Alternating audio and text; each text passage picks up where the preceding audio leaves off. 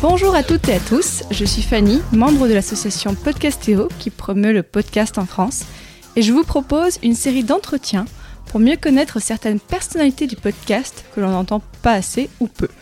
Aujourd'hui, je reçois dans le studio virtuel un podcasteur drôlement attachant que j'avoue ne connaître que depuis quelque temps. Mais ça faisait déjà un moment que je le croisais sur Twitter. Bonjour Walter Proof. Bonjour Fanny, ça va bien Bah ça va, je suis très honorée de t'interviewer aujourd'hui parce qu'il faut savoir que tu fais du podcast depuis 2005, c'est-à-dire une éternité pour les jeunes podcasteurs et podcasteuses qui débutent comme moi. Ah oui, ça c'est sûr. Oui. Je voudrais déjà commencer par te demander comment tu décrirais ce que tu fais comme podcast ah, ben Ça, c'est une des questions peut-être les plus difficiles euh, à laquelle j'ai toujours autant de mal à répondre. Ça, ça fait 12-13 ans que je, que je fais ça et, euh, j'ai toujours autant de mal à expliquer ce que c'est. Euh, disons que bon, ça s'appelle l'inaudible. L'inaudible, c'est un petit peu une marque générale sur l'ensemble des podcasts que je produis.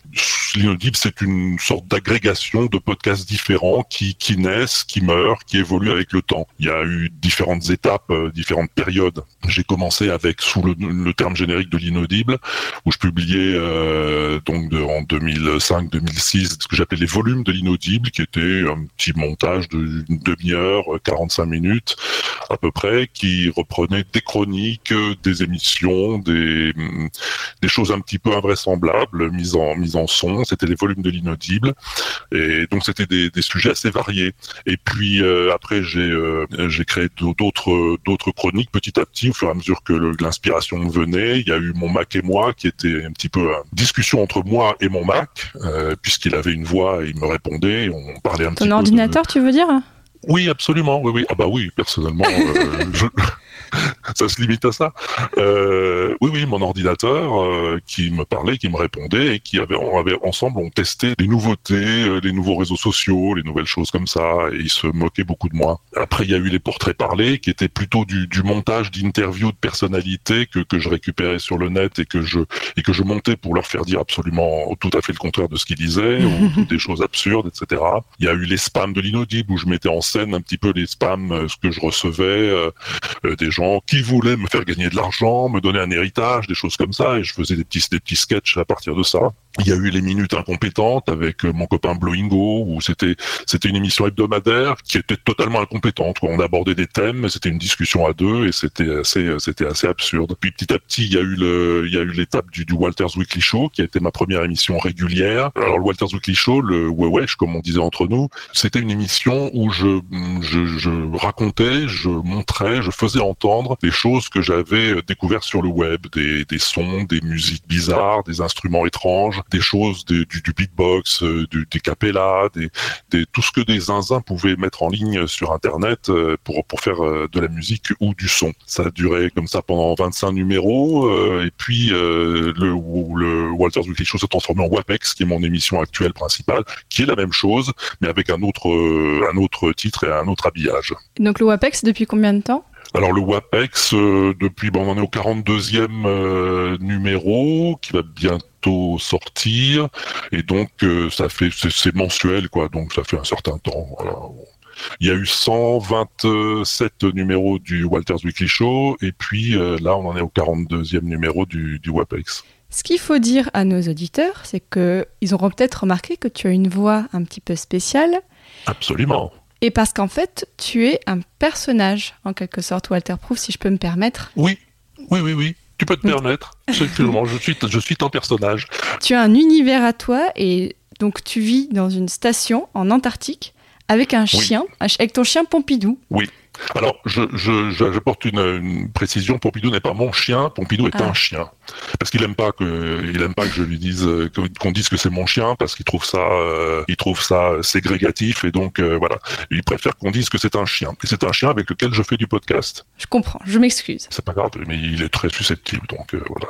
Et est-ce que ce personnage, tu l'as eu dès le début? De ton aventure podcastique J'avais le nom au début. J'avais le nom, j'ai trouvé le nom waterproof. Et puis euh, le personnage s'est construit petit à petit. Au départ, il était très très en retrait dans, dans les émissions. On parlait jamais de lui. On savait pas où il était. Il présentait simplement des choses, euh, des, des, des, histoires. Il racontait des petites chroniques, des choses. Mais euh, il était très en retrait. Puis petit à petit, il est devenu un peu plus envahissant. son univers s'est mis en place. Donc on a su qu'il vivait dans un igloo en Antarctique, qu'il avait un ami chien avec lequel il faisait ses émissions, qu'il élevait des pingouins parce que dans le civil, il est éleveur de pingouins. Alors, il y a aussi des petits sketchs ou des choses comme ça où on entend tondre ses pingouins régulièrement parce qu'à la saison, il faut les tondre, etc. Les pingouins lui en font beaucoup voir. Et voilà, donc tout ça, tout ça s'est mis en place petit à petit, euh, presque, presque contre mon gré, quoi, à mon insu. Et il y a des personnages aussi récurrents comme le Père Noël qui passe te voir parfois. Ah, oui, c'est vrai, il y a le Père Noël qui vient régulièrement, en général quand c'est Noël, parce que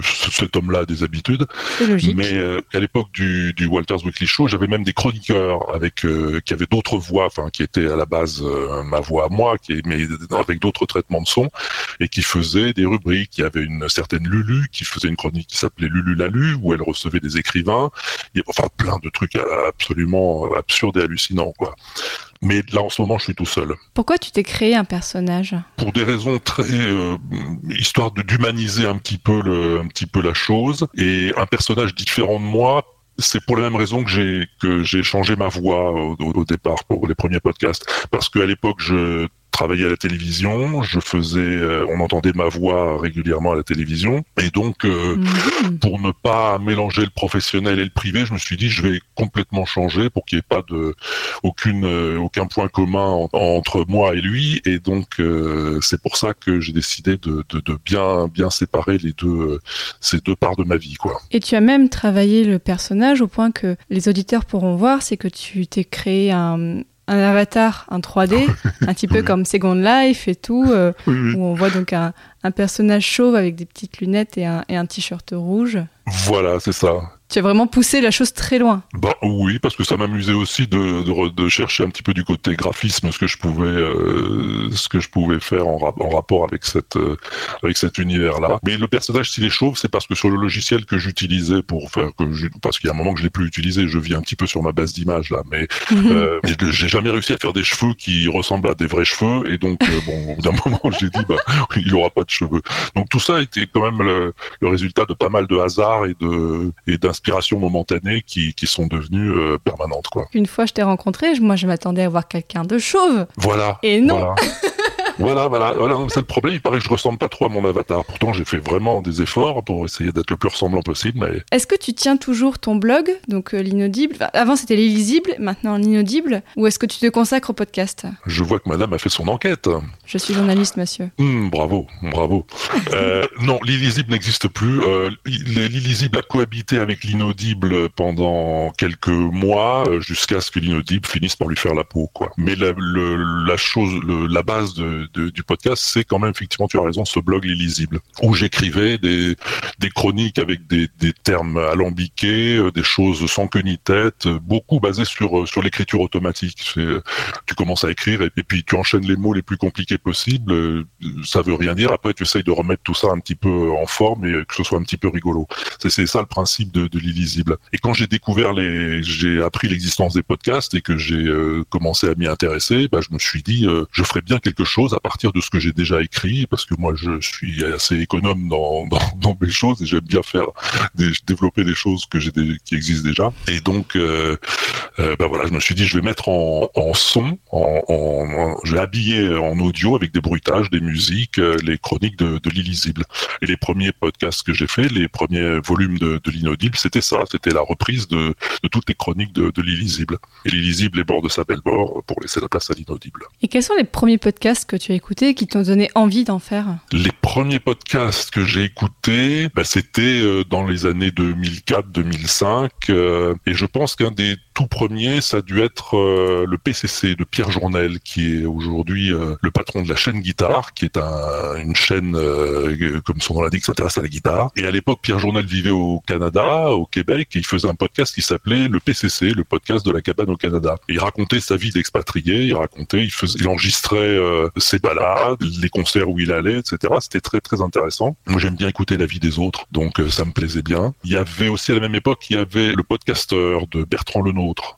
qui était aussi là, qui était vraiment sur l'actualité euh, tech et sur le podcast lui-même. Bertrand Lenôtre a d'ailleurs euh, fondé euh, quelques temps plus tard Podemus, qui a été le premier, à ma connaissance, hébergeur de podcasts francophones. Mais le podcasteur aujourd'hui n'existe plus. Et puis il y avait l'actualité Apple, à laquelle je m'intéressais aussi. Et là, il y avait Pomcast, qui était le, le podcast sur l'actualité Apple de Stuff MC. Ça n'existe plus non plus, ça. Mais c'est là que sont nés et qu'ont grandi certains podcasteurs aujourd'hui comme euh, Phil Good ou euh, Angelus Dasson ou Puff Magic Fingers, tous, ces gens-là traînaient dans l'environnement de Pomcast. Là, tu nous as cité effectivement euh, quelques podcasts qui n'existent plus. Donc toi, on peut dire que tu es un, entre guillemets un ancien du podcast. Je suis un survivant. oui, voilà. Qu'est-ce que ça faisait au début de faire du podcast, donc en 2005 Écoute, je ne sais pas si ça faisait quelque chose de spécial. Enfin, moi, je sais que ça m'a ouvert des, ça m'a ouvert des horizons et ça m'a ouvert euh, des portes et ça m'a apporté euh, beaucoup de choses.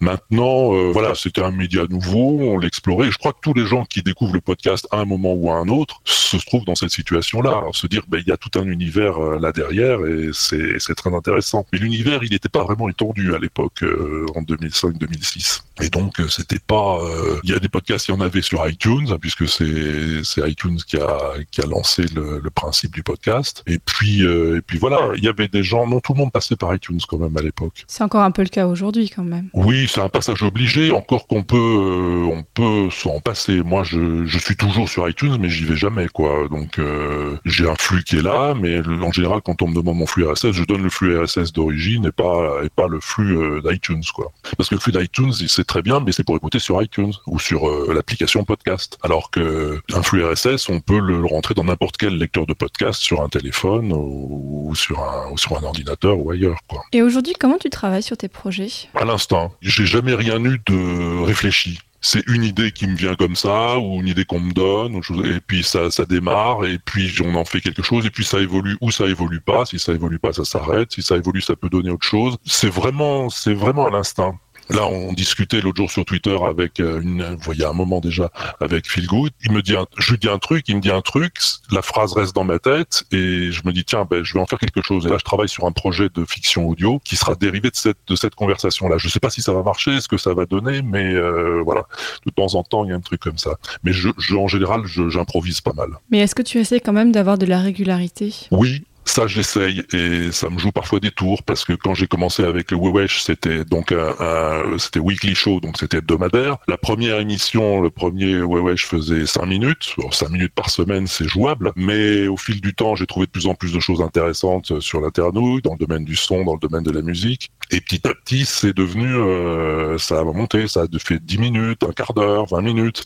Et quand je suis arrivé à 50 minutes, je me suis dit, c'est plus possible de le faire hebdomadairement. Ah oui, par semaine, euh, oh là là. Voilà. Donc pendant un certain temps, le, le Walters Weekly Show a été mensuel par le besoin des choses. Et puis euh, c'est là que j'ai décidé d'arrêter le, le Wewesh pour lancer le WAPEX, qui n'a pas de notion de temporalité, mais qui lui est réellement mensuel. Oui, j'essaye de d'être régulier parce que pour les gens qui écoutent, c'est important, je crois. Oui, pour durer, euh, c'est essentiel quand même. Oui, voilà, il faut si on s'engage sur quelque chose vis-à-vis des s'il y a des gens qui écoutent et qui prennent la peine de de nous dire qu'ils écoutent et que ça les intéresse, eh ben on peut toujours dire un jour bon ça, j'ai des problèmes d'inspiration, ça va plus, il faut que je cherche autre chose, excusez-nous, je vais arrêter. On peut le dire, bien sûr, et les gens, les auditeurs sont tout à fait euh, ouverts à tout ça. Ils sont, ils sont remarquables à ce niveau-là, quoi, parce que ils vont pas se fâcher parce que tu leur dis, j'ai plus d'inspiration, il faut que j'arrête, il faut que je fasse autre chose. Ils vont regretter, mais ils vont pas t'engueuler. J'ai écouté euh, notamment l'inaudible sur les 6 ans, où tu fais un peu le, le compte de 6 ans de, de ah l'inaudible.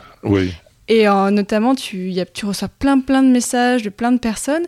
Et donc, tu parlais des gens qui t'écoutent. Quel rapport tu as avec ta communauté? D'ailleurs, est-ce que tu peux dire que tu as une communauté? Oui, j'aime pas vraiment ce mot-là, euh, mais euh, on n'en a pas trouvé d'autres. Euh, on n'est pas de famille parce qu'on n'est pas de la même famille, mais c'est un gros tas de chouettes copains, je dirais. Et ça, c'est le truc le plus formidable que j'ai trouvé dans, dans le monde du podcast, parce que l'inaudible fait pas des écoutes faramineuses, ça reste un podcast de niche, un podcast assez confidentiel, mais les gens qui l'écoutent, c'est grâce à eux que, que, que ça marche actuellement. Parce qu'au début, dès le début, j'ai commencé par faire un petit jeu qui s'appelait pas le son mystère à l'époque, ça devait s'appeler le Kiki a dit dans les volumes de l'inaudible, et puis la devinette dans le Wewesh. Mais le principe était le même. À chaque fois, je faisais entendre une voix ou un extrait son euh, un peu mystérieux, et je demandais aux gens de m'envoyer un fichier audio pour pour répondre et pour me dire qu'est-ce que c'est que ce son. Les mhm. gens ont commencé à se prendre en jeu, ils ont commencé à m'envoyer des trucs. Après, ils envoyaient des trucs à Pompidou. Après, ils envoyaient des... et il y a comme ça toute une toute une relation qui s'est mise en place. Petit à petit, ils se sont mis à m'envoyer aussi euh, des liens en disant ça c'est super, c'est un son qui va te plaire, etc. Et maintenant, dans le WAPEX, il y a plus de la moitié des sons que je fais entendre qui me sont envoyés par des auditeurs. Il y a quasiment des émissions où j'ai plus besoin d'aller chercher moi-même, de faire de la veille sur Internet pour euh, dégoter des trucs. Les gens m'envoient des choses qui sont euh, qui sont formidables. Ah ouais, c'est vachement bien. Et pareil, quand je me suis lancé dans les fictions audio, bah, j'ai fait un casting euh, que j'ai ouvert dans l'inaudible. J'ai dit voilà, je vais faire une fiction audio. Est-ce que ça vous intéresse de jouer dedans? Et j'ai reçu des tas de réponses de gens qui m'ont dit ouais ouais ouais, je veux jouer dans ta connerie. Et voilà. Et la première fiction audio, la Breluche dorée que j'ai réalisée était faite, faite comme ça, avec des gens que je connaissais parce qu'ils écoutaient l'inaudible ou que je connaissais pas parce que de bouche à oreille, euh, voilà, ça s'est répandu et voilà. Dans ton travail, il y a un peu un équilibre justement entre le podcast où c'est plus une présentation d'émissions inspirées de la radio, et aussi la fiction sonore. Comment tu arrives à garder un peu cet équilibre entre les deux? Parce que j'aime j'aime les deux quoi. Donc euh, ce que j'ai fait au début, c'est effectivement de la, de fausse radio quoi. Comme euh, quand j'étais petit et que j'enregistrais des émissions de radio sur sur un magnétophone à cassette, c'est c'est ce que j'ai fait. Puis je me suis détaché petit à petit de la radio sauf sur la dernière saison du WAPEX qui est qui est très nette connotation euh, radio américaine parce que j'avais envie de faire ça aussi. Mais voilà je me suis détaché petit à petit de la radio pour faire vraiment du podcast. Et la fiction audio ben pareil j'ai découvert ça en écoutant euh, peut-être les premières fictions que j'ai écoutées c'était celle d'Audiodramax qui est un label de fiction qui fait des choses magnifiques Antoine Antoine Rouault euh, David Oistpreust etc il y a chez Audiodramax il y a des il y a des productions extraordinaires et un jour, j'ai entendu que Antoine Roux a fait un, tutoriel pour expliquer comment il faisait ses, fictions. Et là, je me suis aperçu que tous les acteurs n'étaient pas dans un même studio, mais qu'il les faisait, euh, les chez eux et que chez eux, ils envoyaient leur, euh, leur fichier audio et lui montait tout chez lui tranquille. Et je me suis dit, ben ça c'est génial et donc mes couillonnades, je vais pouvoir les commencer de cette manière-là. et j'ai fait ça et, bon, j'envoie les scripts aux acteurs qui enregistrent leur rôle. Après, ils me renvoient leur, leur, leurs enregistrements. Je leur dis ouais c'est bon, ouais c'est pas bon et faut refaire. Et voilà, c'est comme ça que ça, ça fonctionne. Et donc comme j'aime les deux, voilà, je fais du podcast une fois par mois et je fais une fiction. J'essaye de faire une fiction, un épisode une fois par mois aussi, euh, bah, parce que ça me fait plaisir, tout simplement. Comme je le disais, donc tu es un peu un ancien du podcast. Quel regard tu portes sur les évolutions du podcast français ces dernières années? Notamment euh, quand on voit des gens qui commencent à se professionnaliser un petit peu. Euh, la rengaine qu'on entend euh, partout en ce moment, c'est le podcast est en train de décoller. Le podcast va remplacer la radio. Le podcast, le média du futur. Et moi, ça fait 15 ans que j'entends ça, tu vois Oui, ça fait ça fait 15 ans parce que dès 2006, euh, il y a eu le, il y a eu la création du GPF, le groupement de podcasteurs francophones, qui était une mailing list sur Google au départ, qui à ma connaissance a été euh, cofondé par, euh, je crois que c'était Désiré Belladone, un podcasteur qui a abandonné le, le, métier, mais qui est un garçon d'un talent infini. Et je crois qu'Henri Michel était à l'origine de ce projet aussi. De, mais je Déjà pas. Oui, oui, oui, oui. 2006. Ouais, il est vieux, il veut pas le dire, mais il est vieux. Et donc, il y a eu ça. On il y a eu hein. podcasteurs francophones. Bien sûr, bien sûr, on l'embrasse. Il y a même eu, à la même époque, quelques ou un an ou deux plus tard, la tentative de création d'une euh, association française euh, du podcast. l'AFPOD, il voulait appeler ça. Et puis je crois que tout le monde s'est un peu embrouillé, euh, que tout le monde s'est un peu fâché. Enfin, j'ai pas très bien compris comment ça, comment c'était parti en couille, mais c'est parti en couille, quoi. C'est vrai que quand, quand, je préparais cette interview aussi, je voyais, enfin, je regardais des articles, un article de 2016 qui dit oui, le podcast est à la mode. En fait, on a l'impression que c'est un article qu'on pourrait lire totalement aujourd'hui. Ah oui, oui, oui, bien sûr, bien sûr. Mais oui, oui, c'est ça, c'est le, ça, c'est la rengaine des médias. Euh, J'aime pas dire les médias parce que je veux pas généraliser, mais puis les médias, ça n'existe pas. Mais bref, non, non, c'est vrai. Ce qu'il y a de nouveau, en tout cas, avec cette vague euh, de podcasts euh, depuis quelques années, c'est que c'est le, c'est la première fois que c'est le podcast natif qui bouge. rouge. Jusque-là, c'était les radios. Enfin, au départ, il y a eu des podcasts indépendants. Les radios ont phagocyté complètement le truc et le podcast est devenu l'outil de la radio. Et là, maintenant, ce sont les podcasts indépendants, les podcasts natifs qui se bougent le cul. Et ça, c'est pas mal, je trouve. Avec des moyens, quoi. Il y a des pros, il y a de l'argent. Enfin, il voudrait bien qu'il y ait de l'argent. Et pour la mhm. première fois aussi, le deuxième élément nouveau par rapport à toute la période qu'on, bah, pour, aux 12, 12 ou 15 dernières années, c'est qu'il y a, il y a, il y a un modèle économique qui se dessine, ou plusieurs modèles économiques qui se dessinent et ça, c'était pas le cas à l'époque de No Watch ou de FreePod, qui ont été aussi des, des associations ou des sociétés euh, de podcasts qui ont vécu et qui sont mortes. No Watch voulait vraiment commercialiser le podcast indépendant, et, mais par le, par le sponsoring. Ça n'a pas décollé. FreePod, c'était plus une association de type loi 1901, euh, mais qui ne, il n'était pas question d'argent. Et là, il y a un modèle économique, il y a les Patreons, il y a les Tipeee, il y a la pub qui revient. Euh, oui, on voit qu'il y, a des studios comme, comme Nouvelles Écoutes, comme Louis ou comme Beach qui arrivent à trouver des partenariats avec des marques. Exactement, ouais, exactement. Et puis il y a ceux qui font de la sous-traitance, comme euh, Louis Média, c'est ça. Hein, Louis, ils font de, ils vendent leur podcast à, Slate. Donc voilà, il y a des modèles qui commencent à se faire et c'est bon signe. Mais maintenant, est-ce que les, les podcasteurs indépendants, ceux qui sont tout seuls dans leur grenier, euh, en profiteront euh, J'en sais rien. Parce qu'on disait aussi à l'époque, quand les radios euh, faisaient croire qu'elles avaient inventé le podcast, on disait euh, tant mieux qu'ils en parlent, ça peut faire que du bien au podcast indépendant. C'est ce qu'on dit encore aujourd'hui, oui. Hein. Oui, mais ça n'a pas fait beaucoup de bien au podcast indépendant, ça a fait beaucoup de bien aux radios surtout. Hmm. Maintenant, euh, maintenant là, c'est du vrai podcast indépendant, mais un level au-dessus, avec des moyens et, des, et des, des, gens qui veulent en vivre. Parce que ça aussi, c'est un petit peu, la, à mon avis, la, la nuance qu'on peut faire aujourd'hui dans le monde du podcast indé, c'est qu'il y a les pros et les amateurs en quelque sorte ceux qui, ceux qui veulent en vivre, ceux qui veulent en faire leur, leur métier, et ceux qui font ça comme loisir.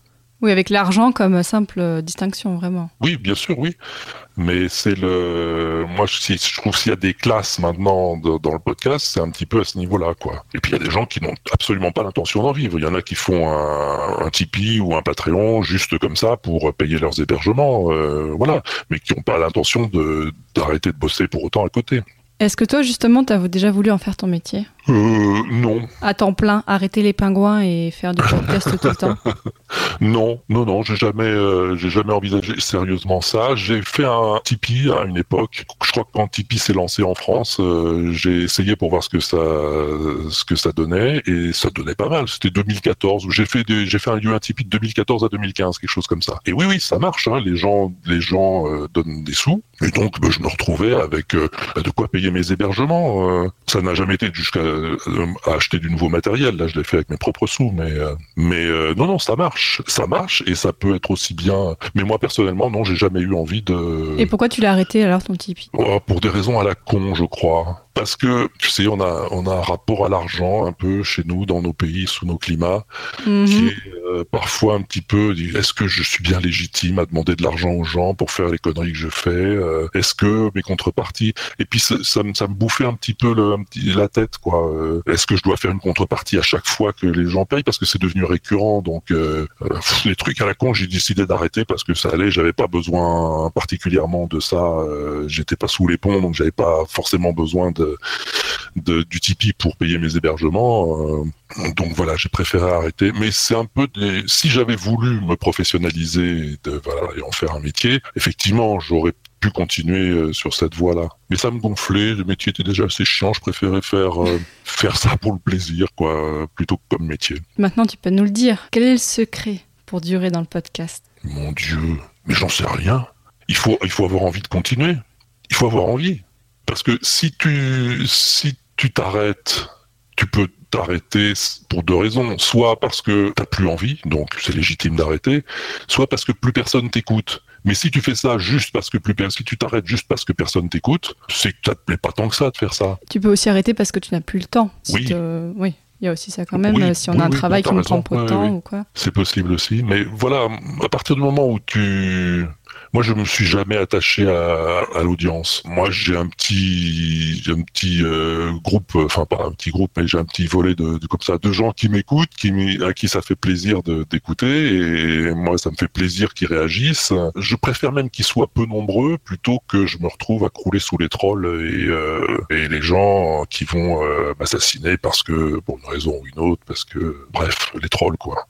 Mais toi, tu n'as jamais voulu arrêter? Non, je réfléchis. Euh, non, j'ai arrêté une fois, enfin, et encore, ça a duré euh, un mois, je crois. Mais contre mon gré, parce que mon hébergeur a fait faillite, il a mis la clé sous la porte et tous mes podcasts ont disparu.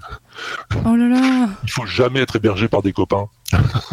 c'est pas pour en dire du mal, mais bon, c'était en 2009 et un copain qui avait créé un, un label de podcast qui s'appelait Wide.tv lui, son truc, c'était effectivement de créer un label de podcast, de permettre aux gens de venir euh, écouter des podcasts et permettre aux créateurs de venir en créer. Comme c'était un copain, c'était de l'hébergement gratuit et, voilà. Un jour, euh, son comptable a mis la est parti avec la caisse ou un truc comme ça. Je jamais su exactement le fin fond du truc. Il a dû fermer le machin et donc voilà. Euh, bon, heureusement, j'avais tous les sauvegardes sur mon ordinateur, mais il fallait que je trouve un nouvel hébergeur payant cette fois parce qu'au moins, si je le paye, il me fera ce que je veux. Il y aura pas de souci, à moins que bon, personne à l'abri d'une faillite. Mais bon, non, non, voilà, j'ai retrouvé un nouvel hébergeur euh, et j'ai continué à, produire, quoi, tout en ré réuploadant les archives. C'est pour ça que mon flux est un peu en désordre. Les premiers podcasts sont pas forcément au début du flux, comme ça, comme ça mm. devrait être la règle. C'est parce que j'ai fait ça au fur et à mesure. Non, non, mais arrêter. Euh, non, on peut lever le pied, en faire un peu moins. Euh, à une époque, j'avais effectivement à l'époque du Wesh, je faisais que le Wesh. Et puis après, c'est après que j'ai découvert les, les, fictions audio et que je me suis mis à en faire plus. Mais euh, voilà. Non, non, mais il n'est pas exclu que, que j'en fasse moins, mais je, je pense pas arrêter. Il n'y a pas de raison. Alors, est-ce que tu as des conseils pour quelqu'un qui voudrait commencer à faire du podcast, que ce soit sur le fond ou sur la forme? Il faut commencer mais c'est le seul conseil avisé que je peux donner. Si tu as envie de faire un podcast, si tu as des choses à dire, eh ben vas-y et commence pas par dire je vais faire un plan de comment on appelle ça un, pas un plan de carrière mais un truc plan avec euh, machin avec une feuille Excel et machin tout, voilà voilà je vais voilà il faut que je fasse ça il faut que j'achète du matériel machin. Mais non t'as pas besoin d'acheter du matériel moi, j'ai commencé avec un micro-casque, hein, un Plantronix euh, que j'ai dû payer 15 balles à l'époque. Et pendant un ou deux ans, bah, j'ai fait tous mes podcasts, tous les premiers podcasts de l'inaudible. Avec ce... D'ailleurs, c'est le micro, euh, c'est le micro-casque dans lequel je te parle aujourd'hui. Donc, euh, le son est pas très bon, mais euh, en plus, comme je transformais ma voix, c'était c'était moins gênant. Si le son est potable, parce qu'il faut quand même que ce soit à peu près potable. Maintenant, il y a des micros USB qu'on branche directement sur l'ordinateur et qui font du son tout à fait correct. On peut commencer petit à petit. Et si euh, on trouve ce qu'on veut faire, et eh ben on peut monter en puissance progressivement, puis un jour s'acheter euh, une nouvelle carte son, un jour s'acheter un micro, euh, et puis voilà, on n'a pas besoin de, de, tout ça pour commencer. L'essentiel c'est de commencer, mettre le pied à l'étrier. Comme ça, si au bout de 15 jours on se dit c'est nul, ça m'intéresse pas, on arrête et on n'a pas on n'a pas cassé son plan d'épargne logement pour ça. Pour finir, est-ce que tu as des podcasts de chevet en ce moment, des, des, choses que tu as découvertes ou quelque chose que tu écoutes tous les jours ou très souvent? Oui, alors j'ai des chouchous, hein. j'ai des playlists de podcasts avec... Euh, mais j'en ai tellement, putain, c'est de la folie. Alors quelques-uns, les récents que tu as pu écouter ou les découvertes que tu as fait? Oh bah c'est les mêmes que tout le monde. Hein. Les coups de cœur que j'ai eus euh, récemment, c'est c'est Entre. De Louis Média? Ouais, qui personnellement me scotche à chaque épisode. Non mais pourquoi justement ça te touche particulièrement? Parce que j'ai toujours eu un faible, j'ai toujours aimé écouter la vie des gens c'est con, hein, c'est un peu, c'est même un petit peu. Il n'y a pas de mot euh, dans l'audio pour voyeur, mais c'est un petit peu ça aussi. Et les premiers podcasts que j'ai écoutés aussi en 2004-2005, c'était des gens qui racontaient leur vie. Ils racontaient leur vie, mais on savait jamais si c'était leur vraie vie ou si c'était inventé. Et ça, ça m'a dû beaucoup m'influencer aussi euh, par, la, suite. Mais pour euh, euh, des podcasts dont on parle moins parce que je veux dire entre ou transfert ils n'ont pas besoin de nous pour euh, pour, mm. être connus c'est ce qui marche en ce moment moi je dirais bien j'aime beaucoup les sondiers qui est un podcast de de gens qui font du son et qui euh, donnent tout plein de conseils qui, qui racontent comment ils font du son, pourquoi ils font du son et qui, et qui répondent aux questions des gens sur les micros, sur les choses comme ça. Et c'est très passionnant et c'est très rigolo. J'aime beaucoup aussi la playlist euh, de Barberousse. La playlist, il a un invité à qui il demande dix chansons euh, importantes pour lui et ils en parlent pendant une heure ou deux heures, ça dépend du moment. Et c'est tout à fait passionnant. J'aime beaucoup, euh, mais celui-là tu dois le connaître aussi, c'est La Diagonale du Vide de Benjir, oui. parce que c'est un podcast qui a apporté aussi euh, une fraîcheur euh, dans ces dernières années euh, qu'on n'avait pas qu'on n'avait pas vu depuis longtemps. Et une dimension reportage, ce qu'il n'y a pas souvent dans les podcasts aussi. Ouais, absolument, absolument. Il y avait un très très bon podcast justement sur le plan reportage comme ça qui s'appelait Sauf qui peut et qui n'existe plus à ma connaissance aujourd'hui, mais qui était vachement bien aussi. Ça me revient à l'idée. J'aime bien, j'aime bien les podcasts de Karine, Lapsus, qui parle un petit peu de psychologie. elle explique des trucs. Euh, on s'y perd un peu des fois, mais c'est passionnant. Elle fait aussi un podcast sur la musique électronique avec Redscape, des gens que tu as peut-être rencontrés d'ailleurs à- Mhm. à MP3 à Paris, un podcast s'appelle Les Abyssales, qui est vachement bien aussi. Sur le truc inclassable, il y a le, le Broclash des frères Doucet, euh, Laurent et Arnaud, euh, où, où ils se disputent euh, sur à propos d'un film ou d'un album ou d'un objet culturel. Et puis je peux terminer avec La vie des moutons, qui est quand même le Oui. l'un des rares podcasts participatifs euh, du moment qui a été créé il y a quelques années par Picaboo. Picaboo a passé la main à Pat et La vie des moutons, bah, c'est toujours un podcast où on peut envoyer, euh, se donner son avis euh, et on est diffusé. Et c'est voilà, les gens qui veulent pas faire de podcast mais qui ont envie de donner leur avis quand même, et ben ils peuvent euh, le donner à La vie des moutons et ça c'est sympa. Bah, merci beaucoup pour, tous- pour tous ces conseils. Et pour finir aussi, je voudrais rendre hommage en quelque sorte à ma collègue Rebecca dans 2050 le podcast. Elle pose à la fin une question. Quel vœu tu aurais à formuler pour le podcast? J'allais dire que effectivement le podcast finisse par décoller un jour, mais je me demande si ce serait une si bonne chose que ça.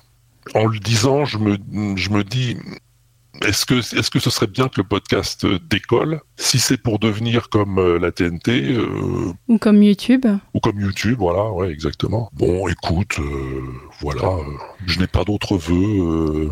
Non, faudrait que je réfléchisse. C'est d'ici deux trois semaines, je peux peut-être t'en donner un, mais on va savoir. D'accord, bah, je te recontacterai à ce moment-là alors. D'accord, on a qu'à faire ça. Bah, merci beaucoup Walter Proof pour euh, toutes ces réponses. C'était vraiment une euh, chouette moment. Ben, c'était un plaisir, Fadi. Et ben je dis aux auditeurs à bientôt et puis euh, dans un autre podcast. Au revoir. Bye bye.